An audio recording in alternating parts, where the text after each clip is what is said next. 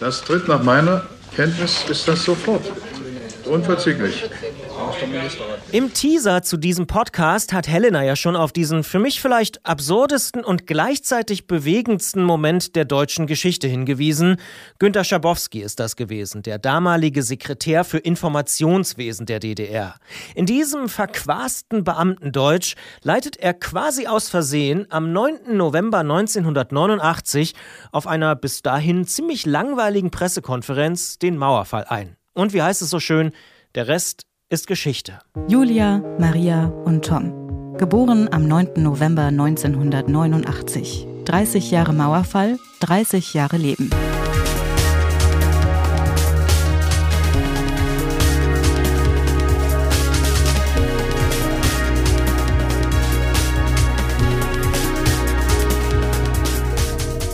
Damit hallo und herzlich willkommen zu dieser ersten Episode unseres Sonderpodcasts zu 30 Jahre Mauerfall hier bei Detektor FM. Ich bin Christian Bollert und will mich an dieser Stelle mal ausdrücklich für all die Rückmeldungen auf diversen digitalen Kanälen bedanken.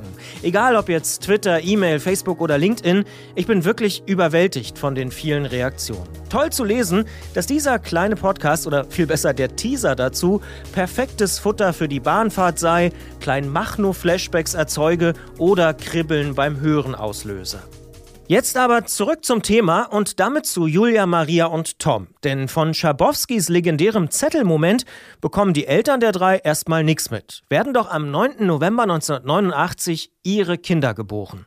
Sie erfahren vom Mauerfall deshalb fast alle im Krankenhaus. So wie Marias Mutter Regina. Ja, da lag ich noch im Kreißsaal. Mein Mann war zwischendurch da gewesen, war schon wieder weg zu dem Zeitpunkt. Und dann kam die Schwester ganz aufgeregt in den Kreissaal gelaufen. Ich hatte sie noch im Arm und rief dann, Frau Seidel, wissen Sie, was passiert ist? Die Mauer ist gefallen. Ich sagte, das glaube ich gar nicht. Doch, sagte, das ist so, haben Sie eben gerade im Fernsehen gesagt. Wahnsinn. Ich habe ja vor zwölf Jahren die drei schon mal besucht. Damals kurz vor ihrem 18. Geburtstag, in der Regel in ihrem Elternhaus. Zwölf Jahre sind für 30-Jährige ja eine halbe Ewigkeit. In zwölf Jahre passen jedenfalls viele Ausbildungen, Beziehungskrisen, Prüfungen und Neuanfänge rein. Deshalb werden wir uns in dieser Episode auch genau damit beschäftigen. Wir schauen, wie es Julia, Maria und Tom seit ihrem 18. Geburtstag ergangen ist und wie es ihnen heute geht. Und schon direkt eine Warnung vorweg, das hier könnte eine der längsten, wenn nicht sogar die längste Episode des gesamten Podcasts werden. Denn zwölf Jahre Leben von drei verschiedenen Leuten in eine Podcast-Episode zu packen, das ist eine echte Herausforderung, aber ich versuche es trotzdem.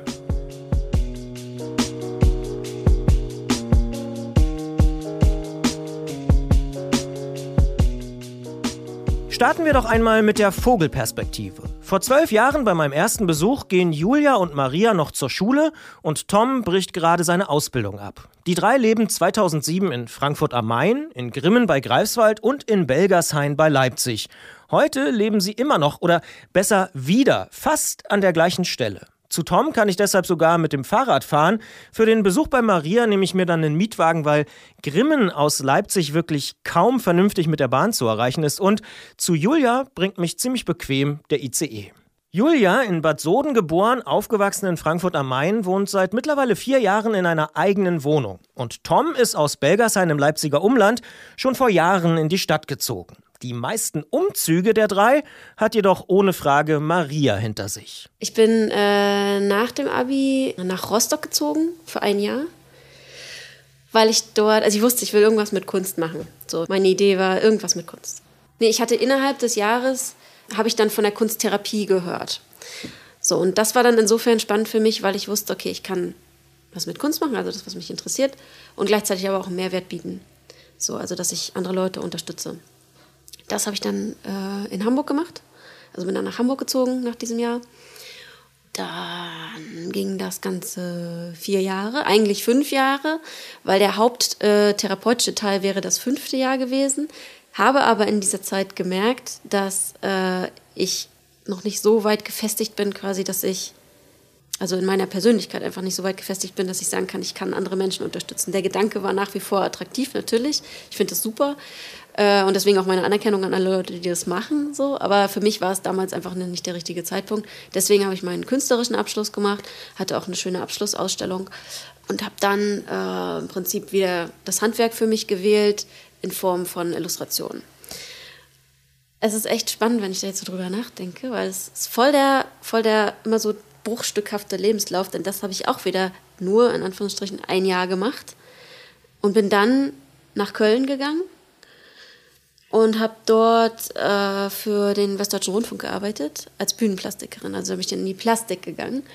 Äh, das heißt, ich habe äh, Kulissenteile und, und ähm, also Requisiten und Kulissenteile gebaut. Bei Tom verläuft der Auszug etwas chaotischer als bei Maria. Denn bei ihm geht's kurz vor Weihnachten ziemlich holter die Polter. Du bist zu Hause Hals über Kopf ausgezogen.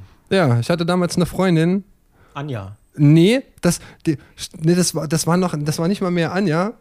Als wir uns das letzte Mal gesehen haben, war deine Freundin Anja. Echt? Okay. War das deine erste Freundin eigentlich? Das meine erste langjährige, ja. Also davor hatte ich natürlich so ein paar Jugendlieben, ja, die ich auch nicht verleugnen möchte. Das ist alles, hat alles seine Daseinsberechtigung.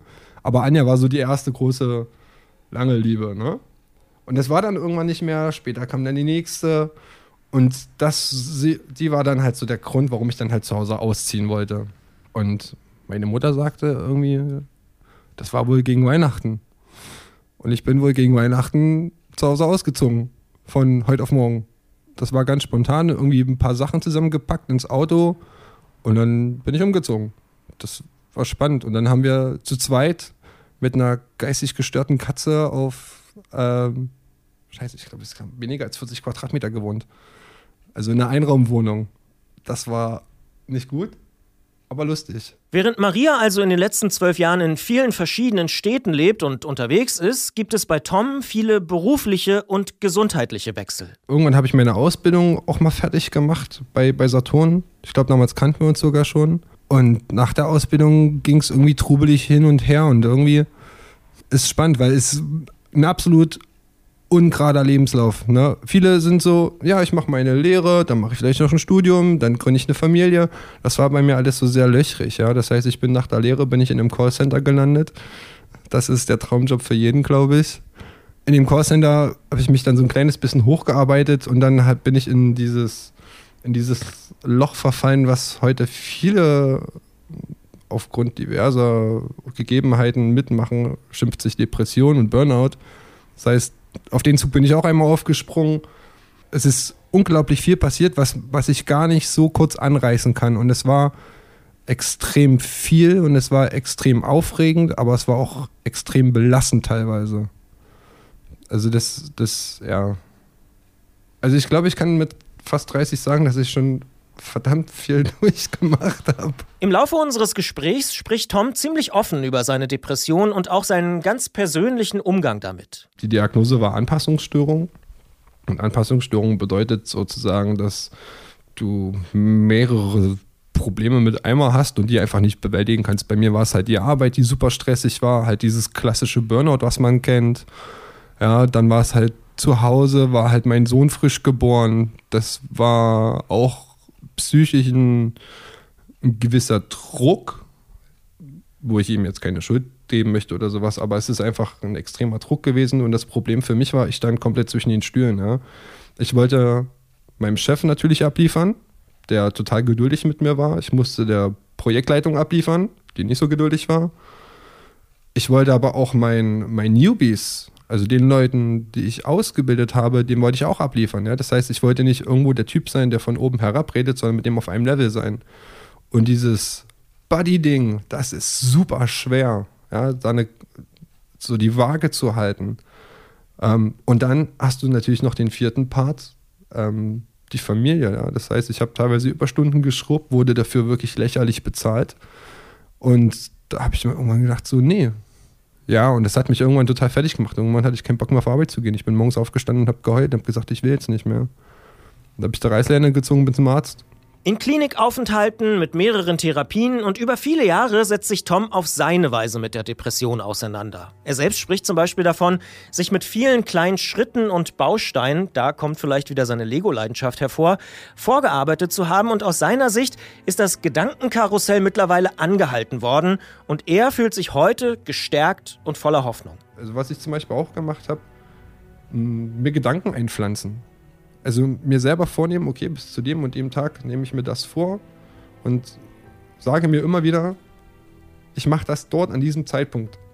Und es hat tatsächlich geklappt. Also wer schon mal den Film Inception gesehen hat, kann es grob nachvollziehen. Ja? Man geht ins Unterbewusstsein und sagt sich selber, okay, ich möchte das zu diesem Zeitpunkt können. Und das hat tatsächlich schon einmal geklappt. Und ähm, wenn ich wieder das Bedürfnis habe, sowas zu machen, dann mache ich das wieder, weil es hat funktioniert. Also Selbstmanipulation irgendwie.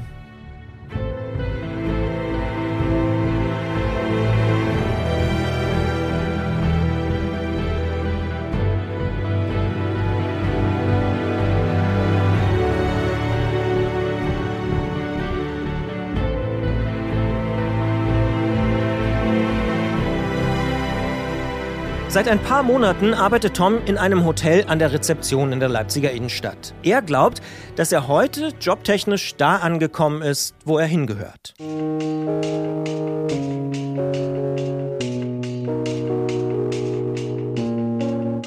Julias Weg erscheint von außen etwas geradliniger. Aber lassen wir sie es doch selbst sagen, denn mit meiner Frage, was sie denn die letzten zwölf Jahre beruflich gemacht hat, hat Julia, die sich schon immer gut vorbereitet hat, natürlich gerechnet. Ich habe Abi gemacht, so, das war 2009.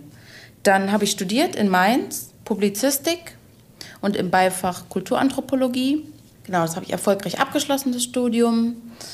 Und dann habe ich zwei Jahre in einer Internetagentur oder einer Website-Agentur gearbeitet. Also wir haben Website äh, programmiert, designt, erstellt und ich war da Projektmanagerin. Und dann bin ich seitdem hier beim großen Logistikanbieter, Transportdienstleistungsanbieter und bin da in der Unternehmenskommunikation.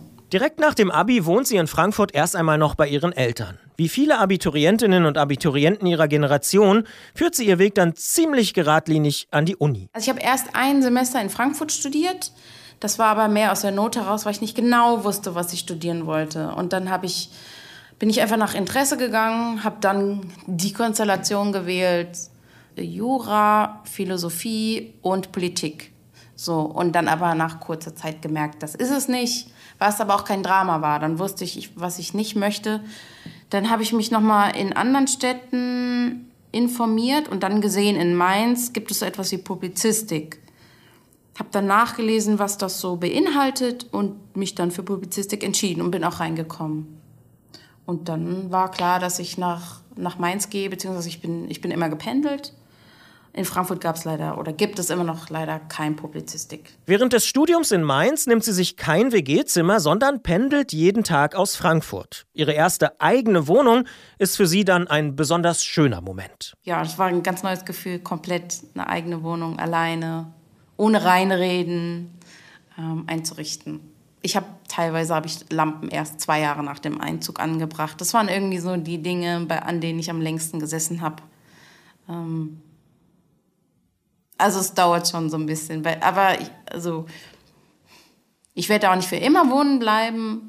Aber jetzt nochmal die ganzen Umzugskartons rauszuholen und nochmal neu umzuziehen, davor schrecke ich zurück. Deswegen, das wird noch ein paar Jahre dauern.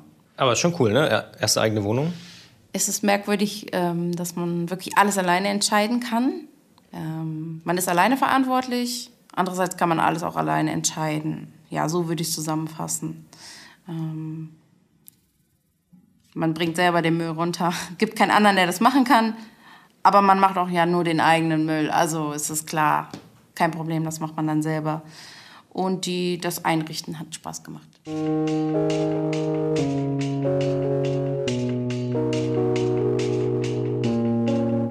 Maria aus Grimmen lernt unterdessen nach ihren Ausflügen nach Rostock und Hamburg in Köln dann ihren heutigen Mann Carsten kennen. Die Beziehung mit ihm und der gemeinsame Sohn sind auch der Grund dafür, zurück nach Grimmen ins Elternhaus zu gehen.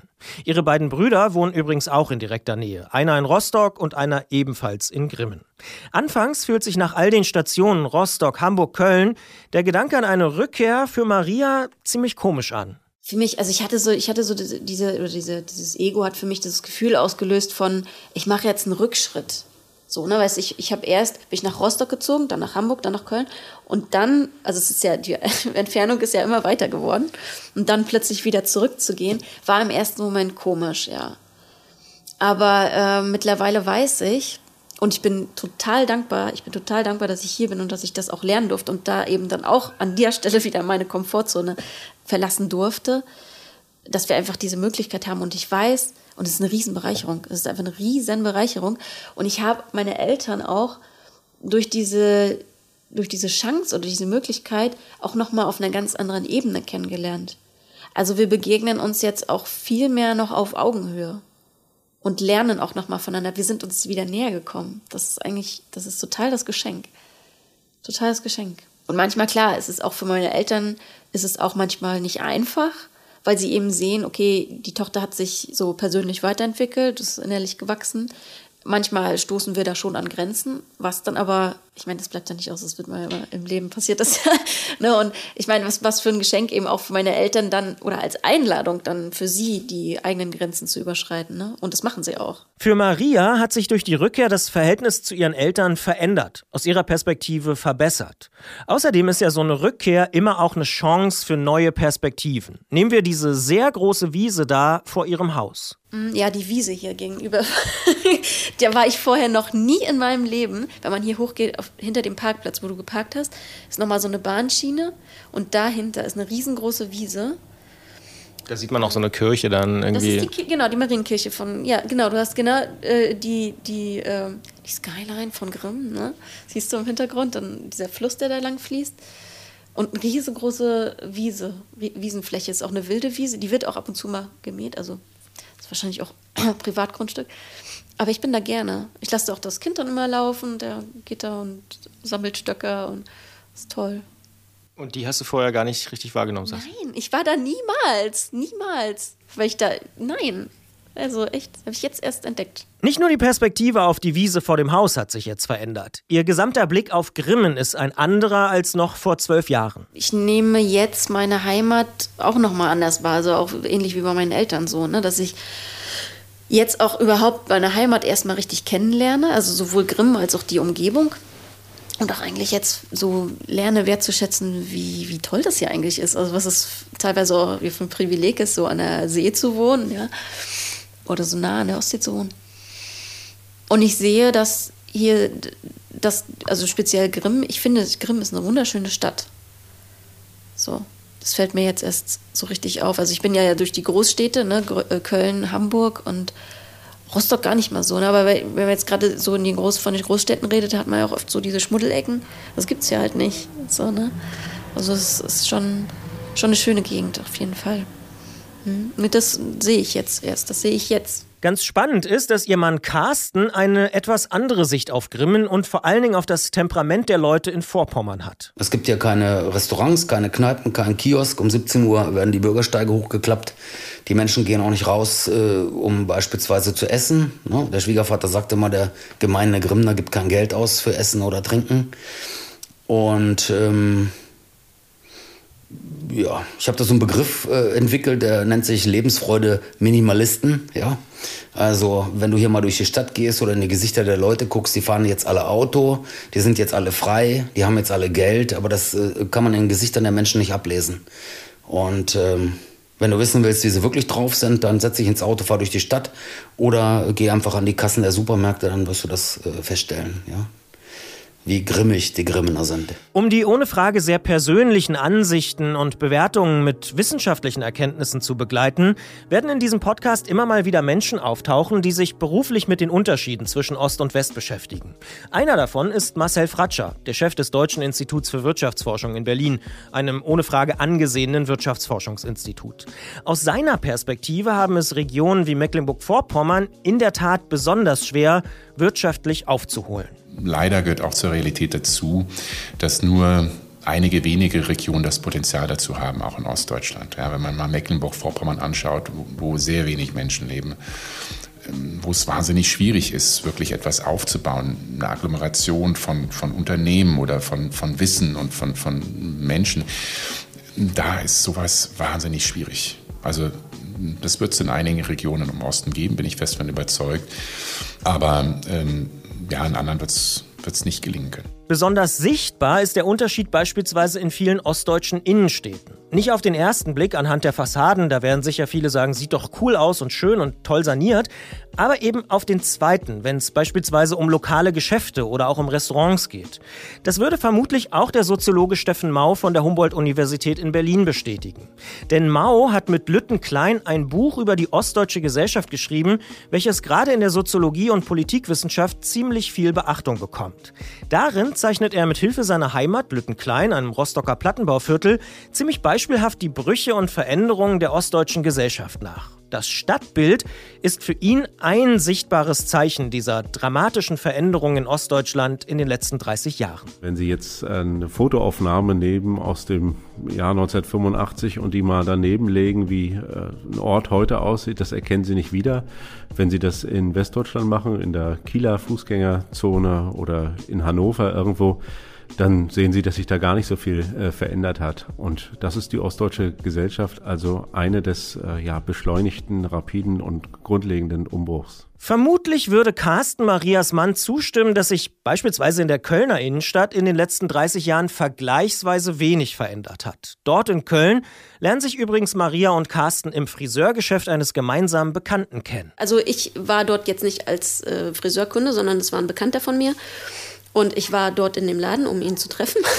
Und Carsten war auch, ist, ist dann später dazugekommen, ähm, weil er, äh, also er ist Coach und hatte, und aber auch aus seiner Vergangenheit, oder eigentlich auch immer noch Filmemacher und hat eben einen Imagefilm über sein Coaching-Business äh, gemacht. Und dieser Friseur, der Meran, spielte darin äh, eine Rolle. Also der hatte dort, war ein kleiner Part und dem, deswegen wollte er ihm den Film zeigen und ähm, ihn fragen, wie er den findet. So. Und dann, äh, ja, das, das war die Begegnung. So. Dann hat er mir den Film gezeigt und dann kamen wir so ins Gespräch und haben eben gemerkt, okay, irgendwie schwingen wir so auf einer Welle. Zwischenzeitlich ist Mehren dann verschwunden, hat sie eine Pizza geholt, dann kam er wieder, ist wieder raus und irgendwann so gegen 10 oder 11, auf die Uhr habe ich nicht geschaut, meinte er dann, er müsse den Laden abschließen und nach Hause. Und da habe ich dann Maria gefragt, ob sie äh, mir erlauben würde, sie nach Hause zu fahren. Sie wusste nicht, um welches Auto es sich handelte. Das hat sie dann erst draußen gesehen, dass es sich um einen Porsche Carrera handelte. Und ähm, als sie dann einstieg, meinte, normalerweise würde sie in solche Autos nicht fahren und sie würde diese Autos auch ablehnen. Ja, so. Der Gipfel des Ganzen war, dass sie dann auch gesagt hat, es gibt formschönere Autos. Die Meinung hat sich dann aber später geändert. Ja, so. Aber äh, ich meine, sie war halt, wie gesagt, in ihrem Arbeitsdress mit ihren Dreads. Äh, das ganze Äußere war eigentlich das ganze Gegenteil äh, von dem, was jetzt so ein Auto äh, symbolisiert, ja. Und trotzdem wusste ich, dass äh, also über den Austausch, äh, über auch den Gedankenaustausch, über ihr Denken, ähm, ja, dass das nur Fassade ist, dass das Makulatur ist sozusagen. Ja, dass dahinter was ganz anderes steckt und das hat mich interessiert zu entdecken. Und ähm, dann sind wir auf diese gemeinsame Reise gegangen. Also wir sind in der Nacht noch nach Italien aufgebrochen. Ich hatte dir das vorgeschlagen. Ähm, interessanterweise hatte ich am Tag zuvor eine Mail von meiner Schwester bekommen. Da stand drin ein Foto ja, von ihrem Apartment. Da, guck mal, das könnte dein Zimmer sein. Das habe ich natürlich erstmal mit nichts verbunden, ja, so ungefähr. Und dann habe ich gedacht, ja komm, dann lass uns da hinfahren und die Schwester besuchen. Ja, und ähm, das haben wir dann auch gemacht. Dann sind wir um halb drei Uhr losgefahren und waren um 17 Uhr ungefähr in Cavallino. Da war dann die Frage, ob wir ins Hotel gehen oder uns ein Apartment nehmen oder ein Mobile Home oder das Zelt aufstellen. Wir haben uns dann für das Zelt entschieden, direkt am Strand und den Porsche daneben gestellt. Es war schon, wie gesagt, Mitte, Ende September. Es waren kaum noch Leute da, zwei, drei Wohnmobile. Wir waren das einzige Zelt. Und daneben dann der Porsche. Das war schon sehr ähm, skurril. Ja. Heute leben die beiden mit ihrem Sohn, wie gesagt, gemeinsam mit Marias Eltern in ihrem alten Zuhause in Grimmen. Der Altersunterschied der beiden ist anfangs auf jeden Fall ein Thema. Carsten ist sehr viel älter als ich. Also Carsten ist, äh, um genau zu sein, so alt wie meine Eltern, äh, was natürlich auch ungewöhnlich ist. Und ähm, also so wie ich es, wie ich es äh, empfinde, ist das für die meisten Leute, also zumindest für unsere, für unsere Freunde, eigentlich nicht so außergewöhnlich, weil sie merken, wie wir miteinander sind dass da zu merken ist, dass man eben auf Augenhöhe ist. So, und da spielt dann das Alter eigentlich Also nicht eigentlich, spielt keine Rolle.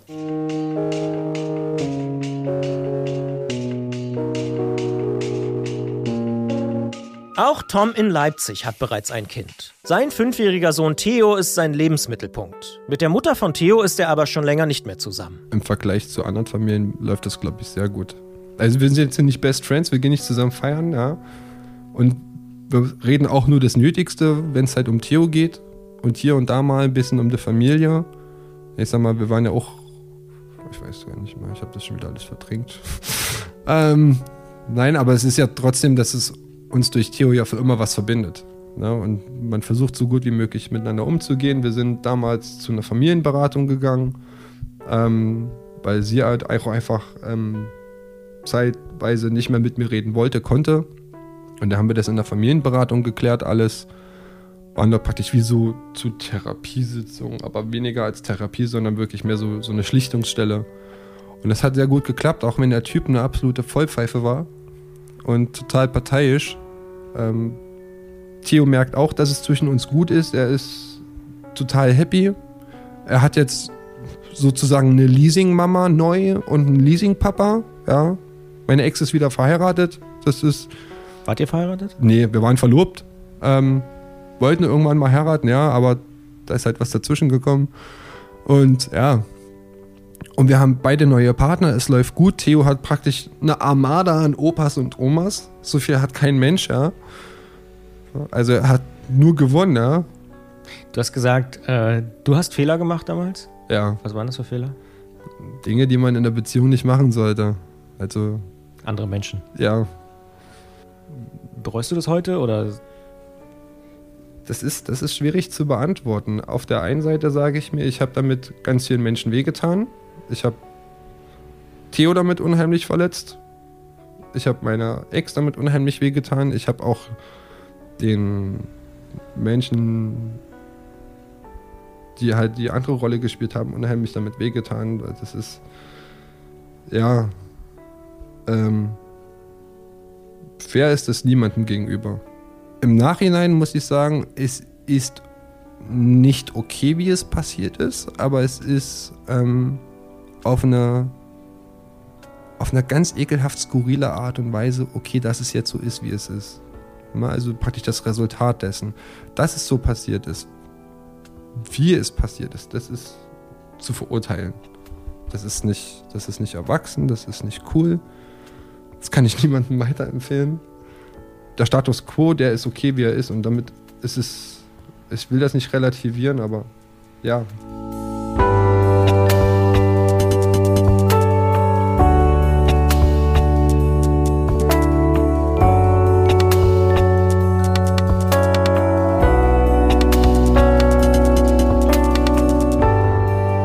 Julia in Frankfurt dagegen ist Single, hat keine Kinder und damit auch ganz zufrieden. Kinder weiß ich noch nicht. Das ist jetzt noch nicht geplant. Da kommen wir wieder zum Thema Pläne. Ähm nee, ich, so wie es jetzt ist, bin ich zufrieden. Kinder mal schauen, das kann man ja auch nicht immer planen. Also, oder du machst dir die größten Pläne und dann läuft es eh ganz anders als. Es kommt immer anders, als du denkst. Oder häufig. Also es ist einfach offen. Ich, aktuell kann ich es mir nicht vorstellen, also jetzt ein Kind zu haben. Dafür bin ich auch noch zu sehr mit mir selbst beschäftigt. Erst, die, die Wohnung wäre auch viel zu klein. Das nur mal nebenbei. Aber ich finde es interessant, ich habe mich schon öfters mit meinen Freundinnen, so seit, seit den letzten fünf Jahren vielleicht, kommt das Thema dann schon häufiger auf, weil man da denkt, ja, andere Freundinnen haben jetzt schon ein Kind oder kriegen das zweite. Das ist, das ist jetzt noch die Minderheit aber es kommt halt auch vor. Ähm, aber man redet dann schon mit den Freundinnen drüber, so ja, wann, wer, wann. Aber da ein Teil meiner Freunde auch Single ist, ist das jetzt aktuell kein Thema, beziehungsweise wird es jetzt nicht aktiv verfolgt. Das heißt, die kriegen, haben jetzt auch noch keine Kinder und dann wächst auch noch nicht so der Druck von außen, jetzt auch eins zu bekommen. Ganz interessant ist, dass Julia schon vor zwölf Jahren sagt, dass sie nicht so früh Kinder bekommen möchte. Julia im Jahr 2007 über ihr mögliches Leben mit 36. Kinder könnte ich mir nicht vorstellen, ich weiß nicht. In dieser Zeit, auch besonders jetzt mit diesen Krippenangeboten oder die nicht vorhandenen Krippenangebote, ähm, würde ich sagen, ja, Kinder kommen erst recht spät. Also ich finde es jetzt auch nicht schlimm, wenn man mit 38 ein Kind bekommt. Was soll's in heute Zeitalter der Medizin, die so weit entwickelt ist, ist kein Problem. Ja, vielleicht verheiratet, aber ich möchte gern und viel reisen. Deswegen würde ich mich jetzt auf keinen Ort irgendwie festlegen wollen. Also ich werde immer nach Deutschland zurückkehren, auch schon wegen meiner Familie und weil man hier so eine, ja, so eine Geborgenheit hat und auch irgendwie, das ist kein Problem, sich dann hier wieder einzufinden. Das ist nicht so, wie man in ein anderes Land kommt, erstmal wegen der Sprache, aber auch wegen der Mentalität. Man ist, wenn man hier zurück nach Deutschland kommt, dann hat man wieder, ist man sofort wieder drin in dieser Gemeinschaft. Sie freut sich gerade darüber, dass sie Tante geworden ist. Damit hat man laut Julia den Spaß, aber eben nicht die Verantwortung. Überhaupt habe ich bei unserem Gespräch das Gefühl, sind Freunde und Familie für Julia ziemlich wichtig. Wenn ich mit meiner Familie zusammen bin oder mit Freunden und richtig merke, ich habe hier gerade super Spaß, alles andere wird ausgeblendet. Irgendwas, was vielleicht mal doof gelaufen ist oder was vielleicht noch eine kleine Baustelle ist in meinem Leben. Ähm, ich hatte jetzt am Wochenende hatte ich eine Familienfeier. Das war super. Das hat sich angefühlt wie fünf Tage, hätte aber noch äh, zehn Tage länger sein können. Da bin ich, das ist so ein Gefühl wie zu Hause sein. Also da war wirklich die ganze Familie versammelt. Da wird man so akzeptiert, wie man ist. Man muss sich nicht verstellen. Ähm, selbst wenn man mal Scheiße baut, ist das auch kein Beinbruch. Jeder verzeiht einem, weil jeder schon mal irgendwas angestellt hat oder, oder bei keinem läuft es ja wirklich glatt. Man muss sich nicht verbiegen. Man nimmt den anderen so, wie er ist, weil man auch selbst so akzeptiert ist. Man kann auch irgendwas Negatives mal ansprechen. Man kann sich ausholen. Und wir haben so viel gelacht. Also, das war toll. Auch für Maria und Tom spielt die Familie eine zentrale Rolle. Für Tom vor allem die Beziehung zu seinem Sohn. Er betont schon vor zwölf Jahren und auch in unserem Gespräch in diesem Jahr immer wieder, dass er Pläne eigentlich doof findet. Aber einen Plan hat er dann doch durchgezogen. Ich habe mir mal vorgenommen, vor 25 Papa zu werden. Das habe ich geschafft. Ich müsste jetzt nachrechnen. Ich glaube, ich war 23, als er kam. Ähm, und ich war super glücklich darüber. Er war ein Wunschkind. Seine Mama und ich, wir haben uns damals würde ich sagen, ja doch, irre doll geliebt und damit ist ein Kind entstanden und es war damals alles gut so. Und es ist aber tatsächlich so, dass Theo, jetzt ist er fünf, tatsächlich so ein bisschen mein Mittelpunkt ist. Das heißt, ich habe versucht, eine Arbeit wiederzufinden, die mit ihm vereinbar ist. In letzter Zeit klappt das leider nicht so. Ich hoffe, dass sich das ändert. Und ich habe auch nur für ihn mir eine Arbeit gesucht, weil ich einfach wollte, dass, dass er es gut hat, dass er, dass er nicht rumrennen muss wie Assi und dass er halt sagen kann, okay, ich habe auch cooles Spielzeug, ja. Und dass ich auch irgendwann mal mit ihm einfach sagen kann, komm, wir gehen jetzt einfach mal in den Lego-Laden und kaufen uns Lego, einfach weil wir es können. Er ist einfach nur super, der macht super glücklich, ja. Der kann, der kann total krass trösten. Ich war letztens traurig und habe geweint. Der hat mich, ich glaube, so hat mich noch nie jemand getröstet. Ja, da kommt so ein, so ein kleiner Fünfjähriger an, nimmt dich ganz fest in den Arm, streichelt dich und du denkst dir so, krass, was ist hier los? Ja, der hat so viel positive Energie. Das ist total schön. Aufgewachsen ist Tom übrigens auf dem Dorf in Belgershain, südöstlich von Leipzig. 2007 ist das Dorf für ihn ein ziemlich cooler und entspannter Ort. Wenn du mal abends irgendwie an eine frische Luft willst, kannst du dich hier hinsetzen, hast deine Ruhe. Hier ist niemand. Du kannst dich hinsetzen, ein bisschen quatschen mit Freunden es ist halt was anderes als, als die Stadt und das ist schon was Besonderes. Ich, ich kenne es ja halt nicht so, aber halt hier, das ist halt dieses Gemütliche, was es ausstrahlt, die Natur so. Aber jetzt, hier so Vogel, Vögel zwitschern, das hat man in der Stadt gar nicht, das kenne ich gar nicht so aus der Stadt. Ich habe in Belgersheim zum ersten Mal ein Glühwürmchen in meinem Leben gesehen. Also, das ist was ganz Neues gewesen. Das ist was Schönes, was Entspannendes. Das, das strahlt Leben aus. Und wenn man so anguckt, so, so schön friedlich, könnte das so überall sein, so. Heute blickt er nicht mehr so euphorisch auf Belgershain. Es ist eigentlich nur noch der Ort seiner Jugend und der Ort, wo seine Eltern wohnen. Belgershain, das ist, also ich weiß nicht, dieses, dieses Dorf, das macht mich fertig auf so vielen Ebenen. Das war total cool, ja. Aber wenn ich heute überlege, ich müsste, ich müsste heute noch in Bergershain wohnen und jedes Mal pendeln, ja. Ich meine, inzwischen fährt der Zug stündlich, ja. Damals war es halt nur alle zwei Stunden. Also es ist schon ein Riesengewinn, ja. Aber ich glaube, ich bin ganz froh, dass ich hier nach Leipzig gezogen bin. Das ist ganz cool hier. Hier lebt sich ganz gut. Ich bin ganz froh, dass das so damals gewesen ist. Ich glaube, sowas kann man sich eher aufheben als was Besonderes, wenn man halt die Eltern besucht und sagt, hey, ich fahre jetzt mal zu meinen Eltern aufs Dorf, ein bisschen entspannen, dann ist es was Besonderes.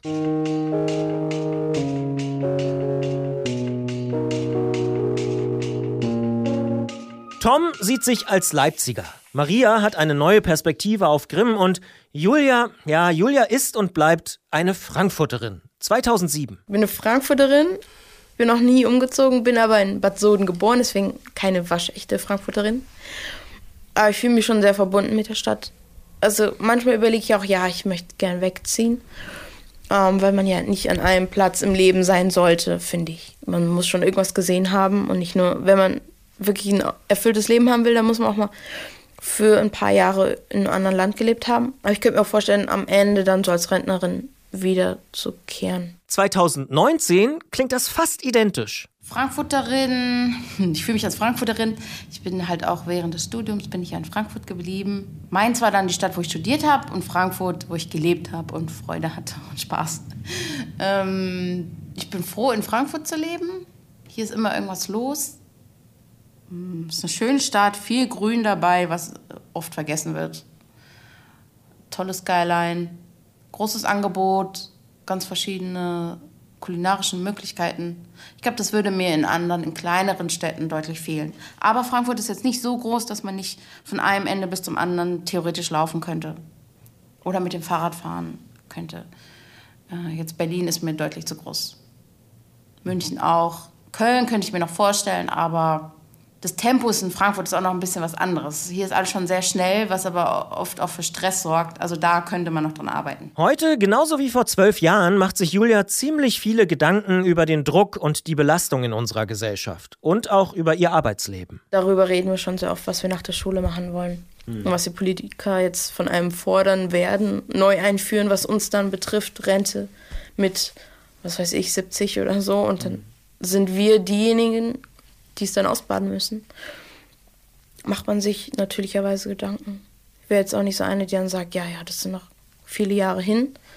Also man muss jetzt anfangen, irgendwas für die Zukunft zu tun, Geld sparen, zur Seite legen, was auch immer. Weil ich habe wirklich keine Lust bis 70 oder ich weiß nicht, ähm, auf wie viel sie es dann hochsetzen werden, äh, bis 70 zu arbeiten. Irgendwann will man ja auch sein Lebensabend genießen und was Schönes machen und nicht plötzlich und die ganze Zeit ja im Büro sitzen, sondern auch sein Geld dann ausgeben, was man dann hoffentlich angespart hat. Wenn ich mit ihr über dieses Thema spreche, spricht Julia auch immer über ihre Eltern, die sich beruflich immer besonders engagiert haben. Ich habe schon mitbekommen, dass meine Eltern viel gearbeitet haben, haben aber auch viel mit uns unternommen, gar keine Frage.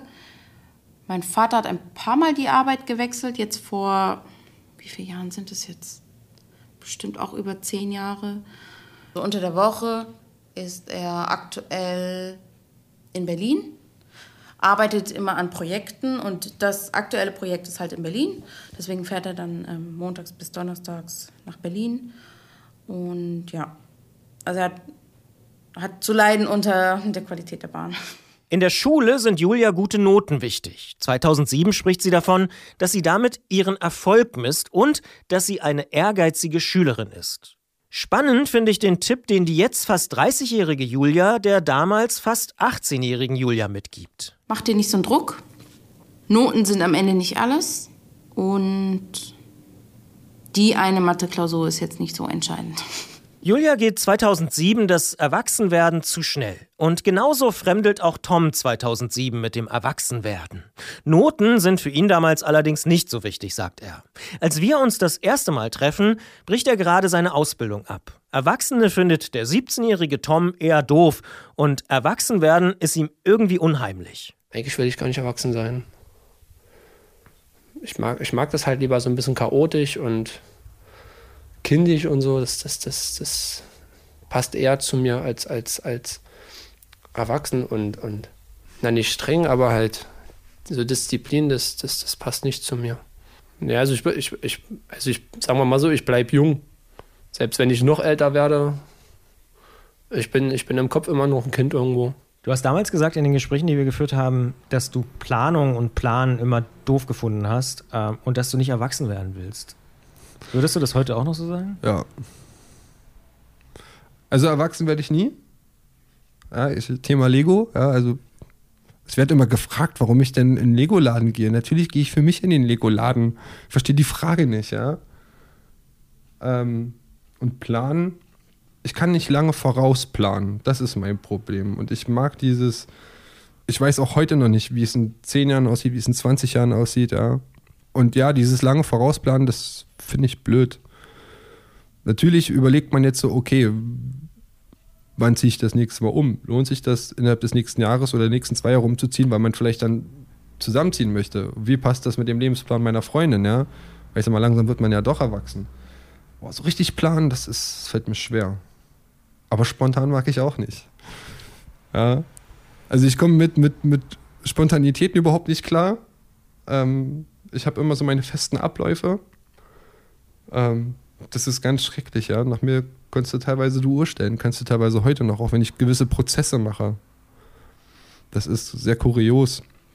Aber es ist in Ordnung. Ähm, es ist eine ganz komische Mischung. Also ich mag nicht so weit vorausplanen, aber spontan sein ist auch nicht so meins.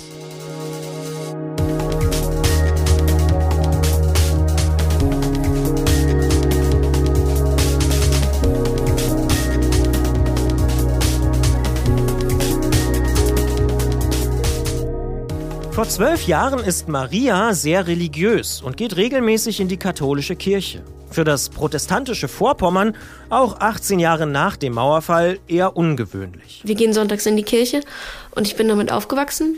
Ähm, ich bete auch regelmäßig. Oder auch, ähm, wenn ich zum Beispiel, wenn ich deprimiert bin, bete ich auch. Irgendwie, ja, das ist beruhigt auch irgendwie, dass man halt, wenn man dass ich Ärger mit der Familie hat oder so. Man streitet sich ja doch öfter mal, äh, dass man dann halt sich aussprechen kann.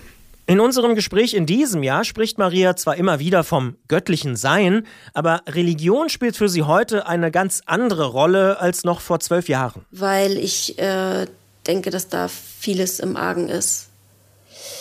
Genau, und deswegen Religion nein, aber ähm, Glaube im ich sag mal im weitesten Sinne. Glaube an mich, glaube an das Leben, glaube an, ähm, ja, vielleicht auch eine, eine übergeordnete göttliche Instanz. Also ich glaube schon, dass es, dass es etwas gibt, was, ähm, also da denke ich schon, dass es was gibt, von dem wir auf jeden Fall Teil sind. Also was, was, was in uns ist, in dem wir sind.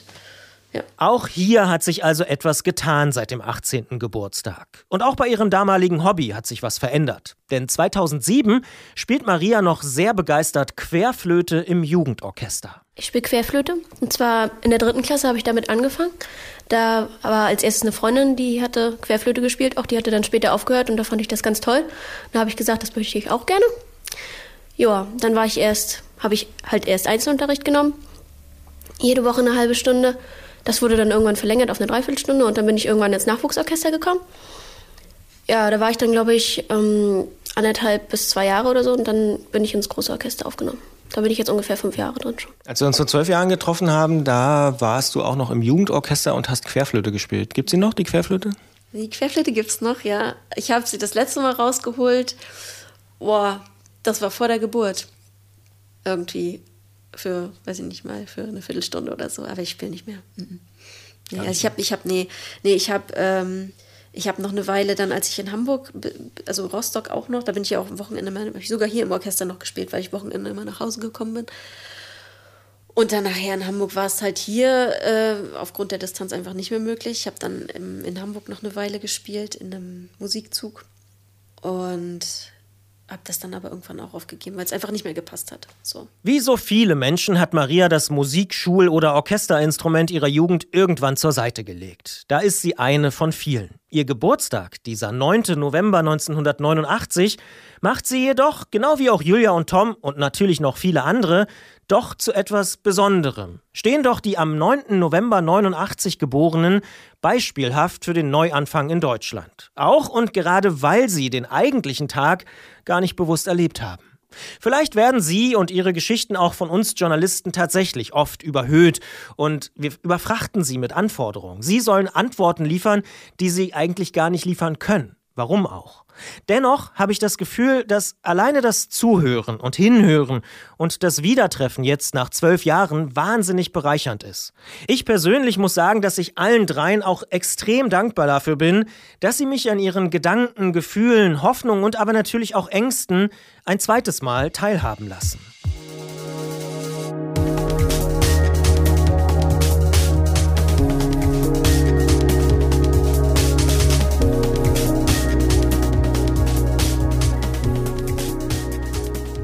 In der nächsten Episode am kommenden Dienstag geht es dann um ihre ganz persönliche Sicht auf Deutschland und Europa. Wie blicken Sie auf die EU? Machen Ihnen Sachen wie der Brexit Angst? Wie sehen Julia, Maria und Tom die deutsche Gesellschaft 30 Jahre nach dem Mauerfall? Auch dass Frauen immer noch weniger Gehalt bekommen als Männer, finde ich ein Unding. Also ich weiß gar nicht, wie die Frauen nicht jeden Tag, weil die Frauen in Deutschland nicht jeden Tag ausrasten. Wie sieht es denn aus mit Thema Massentierhaltung? Ja, das, das ist, ich meine, die, die, die, die äh, Viehwirtschaft, die produziert mehr äh, äh Klimagase als die, die Autoindustrie, als die Flugzeugindustrie und die Schiffe und alles zusammen, ja. Europa war bestimmt mal stark, ist es aber gerade nicht. Das Einzige, was stark ist, ist der Euro. Ihre Antworten gibt es dann kommende Woche in diesem Podcast. Bis dahin schreibt mir gern, wenn euch etwas auffällt oder auch, wenn ihr euch was wünscht für die kommenden Ausgaben. Ihr erreicht mich und uns per Mail unter kontakt.detektor.fm oder natürlich auch bei Twitter und Facebook. Lasst uns gern auch bei Apple Podcasts Sterne oder Bewertungen da denn das hilft uns tatsächlich, diesen Podcast noch bekannter zu machen. Dementsprechend freue ich mich natürlich auch über jede 5-Sterne-Bewertung und jeden Kommentar. Denn das hier ist für mich, und ich denke und hoffe, das habt ihr längst gemerkt, alles andere als nur irgendwie ein weiterer Podcast. Ich bin Christian Bollert und würde mich wie Bolle freuen, wenn wir uns nächste Woche zur nächsten Episode wiederhören. Bis dahin. Julia, Maria und Tom. Geboren am 9. November 1989. 30 Jahre Mauerfall, 30 Jahre Leben.